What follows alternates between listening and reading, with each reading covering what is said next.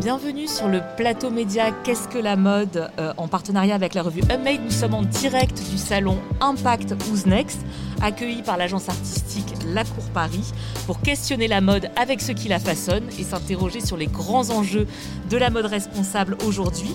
Je suis euh, Cécile Jeanne, euh, fondatrice et rédactrice en chef de la revue Unmade. Je suis accompagnée d'Elsie Pommier du podcast Qu'est-ce que la mode? Et on a la joie d'accueillir tout de suite monsieur Jean-Luc François qui a fondé l'association du même nom, donc l'association euh, Jean-Luc François. Merci beaucoup d'être avec nous.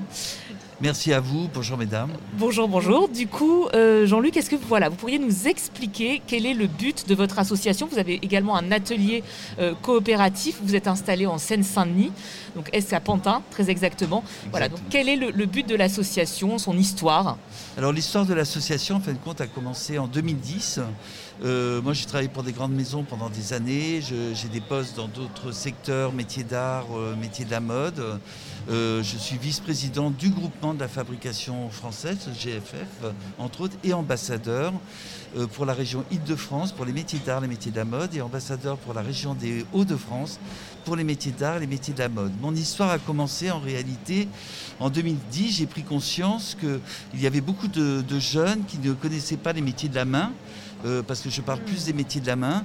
Et euh, donc j'ai commencé à m'occuper au sein de ma propre maison de couture de jeunes qui étaient en rupture scolaire, rupture familiale, des jeunes de de la Seine-Saint-Denis, justement.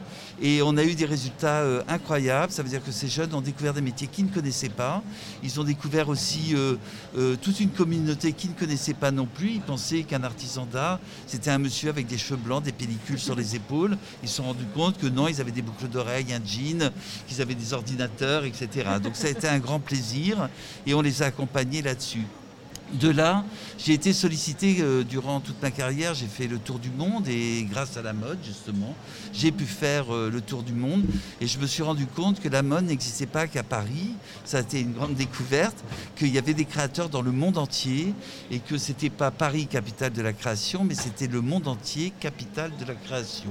Et j'ai accompagné euh, des créateurs dans plein de pays sur les métiers de la mode, comment constituer une collection, mais surtout vendre euh, dans le monde entier, pas forcément vendre euh, à Paris. Euh, nous avons accompagné dès le départ au Vietnam. En 2000, on a accompagné des, un atelier de femmes qu'on a mis en place et qui ont qui travaillaient pour des créateurs vietnamiens de, de, de talent. Parce qu'au Vietnam, soit vous allez dans une usine, il y a 5000 personnes qui fabriquent des jeans et des t-shirts. Donc ça, c'était pas trop vraiment, sincèrement, ma tasse de thé. Et déjà à l'époque, je trouvais qu'il y avait une surconsommation et une exploitation de l'être humain. Mm. Euh, que la vision de, pour moi d'une n'était pas euh, une vision humaine. Donc euh, les choses se mettent tout doucement en place, surtout qu'au départ, quand vous êtes un peu précurseur dans tout ça, euh, donc j'ai rencontré ces créateurs, j'ai rencontré ces femmes, et maintenant ces créateurs sont vendus euh, dans plein de pays. Et je suis revenu euh, en France, et mes amis dans la mode, justement, m'ont dit, bah, écoute, on a beaucoup de soucis en France aussi sur la transmission, parce que ma passion, c'est la transmission. Alors la mode, c'est une chose, puisque la mode m'a nourri. Alors euh, je suis, euh, je respecte euh, ce que la mode m'a apporté. Mais pour moi, la mode, c'est pas que un vêtement. La mode, c'est aussi l'histoire d'être humain, c'est l'histoire de changement, de révolution, c'est l'histoire aussi de la condition humaine, c'est l'histoire de la condition des femmes qui ont changé, je dire avec l'apport du pantalon par exemple.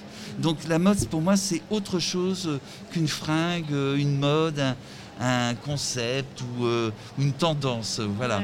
Je pense que on a la chance d'avoir ce métier et que dans ce métier, on peut accompagner plein de communautés.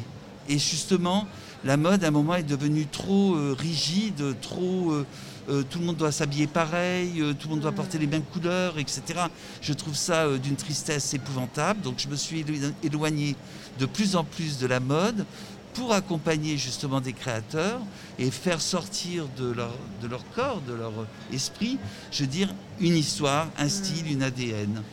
Donc aujourd'hui, effectivement, avec l'association, vous accompagnez, vous disiez, donc des créateurs, on a bien compris que vous avez accompagné des, gens dans le monde entier, mais là, vous vous recentrez sur la région Île-de-France, oui. justement. Donc, vous, vous, agissez un peu comme un incubateur? Oui. Alors, en fait, quand, euh, quand je suis revenu de tous ces voyages, je me suis rendu compte aussi qu'en France, il y avait beaucoup de misère. Quand je suis revenu des Indes, tout le monde me disait euh, Mais en Inde, comment tu as pu travailler là-bas? C'est triste, il y a des gens qui vivent. Je suis désolé, j'habitais à l'époque à côté de la gare du Nord. Autour de la gare du Nord, il n'y avait que des gens qui vivaient dehors, sur des cartons, etc. Donc je ne voyais pas tellement la différence entre les Indes et, euh, la gare du Nord et la France.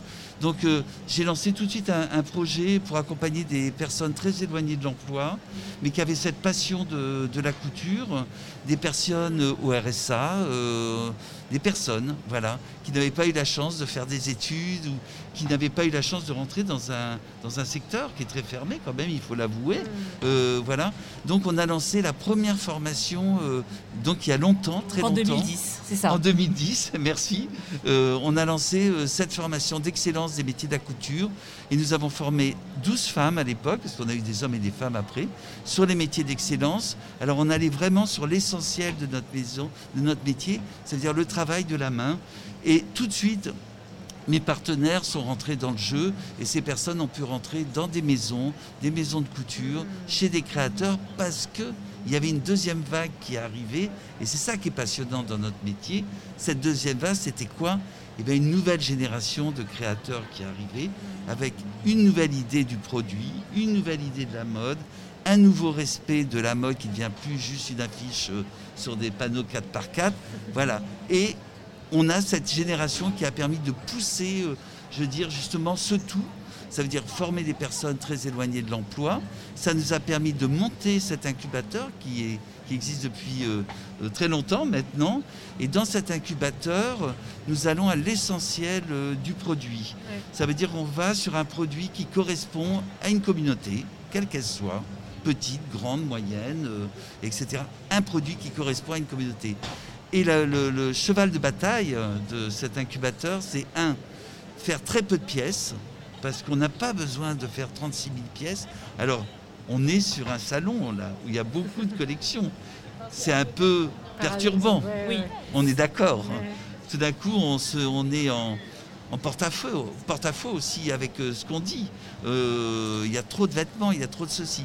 Donc je pense que nous, dans notre incubateur, on fait six pièces, pas une de plus il est hors de question de faire. Par marque. Par marque, oui. merci.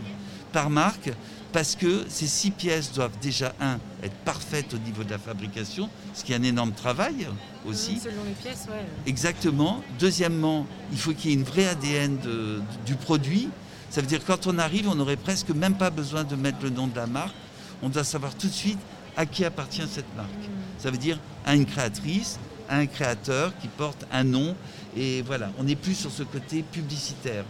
Et euh, c'est comme ça que l'incubateur a pris racine.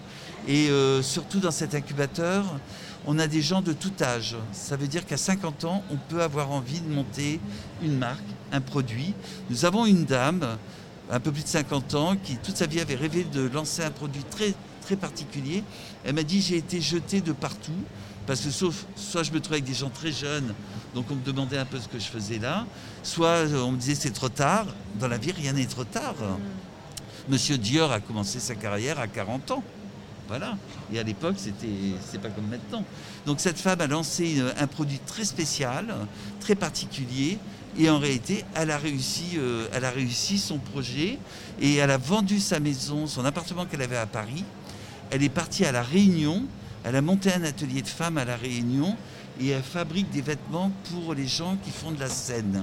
Voilà, c'est ce genre de projet aussi que vous accompagnez, qu'on accompagne. La formation, l'accompagnement de ces projets. Donc du coup, la fabrication, elle est 100% made in France. Totalement, oui. Dans vos ateliers. Alors, dans, alors on a monté une annexe dans les Hauts-de-France. Oui. Voilà. Euh, alors c'est pareil, c'est un projet euh, qui était au départ euh, très compliqué parce qu'on a euh, on a choisi l'est de la Somme, qui est, qui est la partie la plus, euh, euh, la plus dramatique, hein, euh, il faut le reconnaître, euh, de- des Hauts-de-France. Ça veut dire euh, trois générations au chômage, euh, des jeunes filles à 16 ans, elles ont déjà deux enfants, euh, un, un taux d'alcoolisme, d'illettrisme et tout ça. C'est la zone la plus sinistrée hein, quand même. Et c'est 1h30 de Paris, on n'est pas à 12 heures d'avion. Euh, c'est là où il faut être conscient aussi de tout Oui, ça. des, des réalités sociales aussi. Des euh, réalités en France, il y a sociales. beaucoup de difficultés et Beaucoup. beaucoup, de choses à faire. Et on n'en parle pas, on en parle peu. Donc on a monté ce projet et dans ce projet on a fait un atelier coopératif et ça permet aux personnes qui ont suivi ces formations, tout ça, de pouvoir euh, produire euh, en toute petite quantité, bien sûr parce qu'on n'est pas une entreprise, pour des créateurs qui ont besoin de démarrer leur collection et c'est un travail qu'ils font en commun. Je considère qu'on doit tout mettre, mettre tout le monde en même temps. C'est-à-dire pas séparer les gens avec des cases et tout ça. C'est-à-dire quelqu'un en formation doit pouvoir travailler tout de suite avec un créateur. C'est là où on est dans la réalité du marché, du travail, euh, que de séparer les gens. Voilà. Et Moi, le côté euh, je, je pleurniche et tout ça, ça me plaît pas. Il faut valoriser les gens, il faut les monter en. Bien sûr, et du coup, donc les, les fameuses six pièces dont vous parliez par Oui. marque, elles sont fabriquées du coup dans cet atelier. Alors, elles sont fabriquées à l'atelier dans les Hauts-de-France, d'accord, mais elle est aussi fabriquée à Pantin, puisqu'à Pantin, au premier étage de notre structure, il y a un atelier qui est complètement à la, à la disposition euh, euh, des créateurs. Et là, sur des créateurs, il y a une créatrice qui est là, toutes ces pièces. euh, Elle les a fabriquées fab- là-bas. Elle les a fabriquées là-bas, euh, avec des gens euh, en formation. voilà. C'est- vrai que c'est un, très très beau projet et comme euh, vous disiez, euh, assez précurseur parce que maintenant il y a de plus en plus de choses qui se font en Seine-Saint-Denis. Et Oui, c'est plus récent, je pense euh, notamment à, à l'école Casa que je connais 93. bien, oui. J'imagine, avec laquelle on fait justement un supplément là pour le prochain numéro d'Unmade avec les jeunes de, de- de la Casa 93. Vous, Jean-Luc, pourquoi la Seine-Saint-Denis Du coup, il y a- et en plus, il y, a, il y a 12 ans, effectivement, là maintenant, il y a beaucoup de gens qui s'installent en Seine-Saint-Denis, mais ce n'était pas le cas il y a, il y a- en 2010. Moi, je suis arrivé en 2002. En réalité, mon premier euh, bureau euh, que j'ai monté en Seine-Saint-Denis, à Pantin, c'était en 2002. Alors, euh, l'histoire, euh, moi qui étais parisienne parisien, vivant dans une sphère extrêmement fermée du luxe et de la haute couture, vous imaginez tout ce parcours Mhm. aussi qu'il a fallu. C'est intéressant pour chacun d'avoir des parcours différents et de, de changer aussi, Et de de- en d'évoluer, fait, ouais. de s'ouvrir, de ne pas rester coincé comme ça sur des choses. Je suis arrivé en Seine-Saint-Denis, je me suis dit, mais je ne savais même pas que ça existait la Seine-Saint-Denis. Je ne savais même pas que le département existait. Quand vous êtes dans une bulle et quand vous, Vous êtes étiez dans les grandes maisons voilà. parisiennes. Et qui- puis moi, je sortais euh, de Paris, c'était pour sauter dans un avion, pour aller à l'autre bout du monde, pour un événement, un défilé ou quoi que ce soit. Donc, Hmm. Oui, donc vous êtes- c'était un quotidien euh, clos, quoi, en huis clos un peu. c'est très bizarre. Pendant quelques années, je me suis senti très très mal parce que tout d'un coup, je me suis dit, mais c'est c'est pas ma vie ça. Et vous savez, dans un être humain, les choses aussi se mettent tout Dans ce monde, vous voulez dire du luxe et, et de la haute couture. De oui. tout ça, je sentais qu'il me manquait quelque chose. Et j'ai trouvé euh, mon complément d'ailleurs, avec ce que j'ai créé après. Hmm. Euh, voilà, donc il me manquait, mais je prenais conscience tout doucement de tout ça. Je suis arrivé en Seine-Saint-Denis, j'ai dit mais c'est merveilleux ici, c'est génial. On m'a emmené dans un quartier qui s'appelle les Courtilières, où il y a un énorme parc. J'ai dit mais moi j'habite dans un appartement dans le 9e que je paye une fortune. J'ai même pas un arbre devant, j'ai un mur devant, et j'ai découvert ces espaces verts en Seine- en Seine-Saint-Denis. J'ai découvert ces ateliers, j'ai découvert aussi cette diversité au niveau de, au niveau aussi de, de, la population qui Humaine, habite en. Seine-Saint-Denis. Si je n'avais jamais voyagé de ma vie, j'aurais peut-être pas compris tout ça. Mais moi, j'ai toujours été entouré. J'ai toujours été entouré des gens de couleurs, de gens de différents pays, de différentes langues. Donc vous Mm. imaginez bien, je suis arrivé en Seine-Saint-Denis, j'ai eu peur de rien. Pour moi, j'étais dans mon milieu naturel. Et puis il y a tout ça, il y a eu un, un attachement. Il y a eu un attachement sur tellement de choses euh, en Seine-Saint-Denis. Je me suis dit, mais voilà, c'est là où, euh, où je dois m'installer.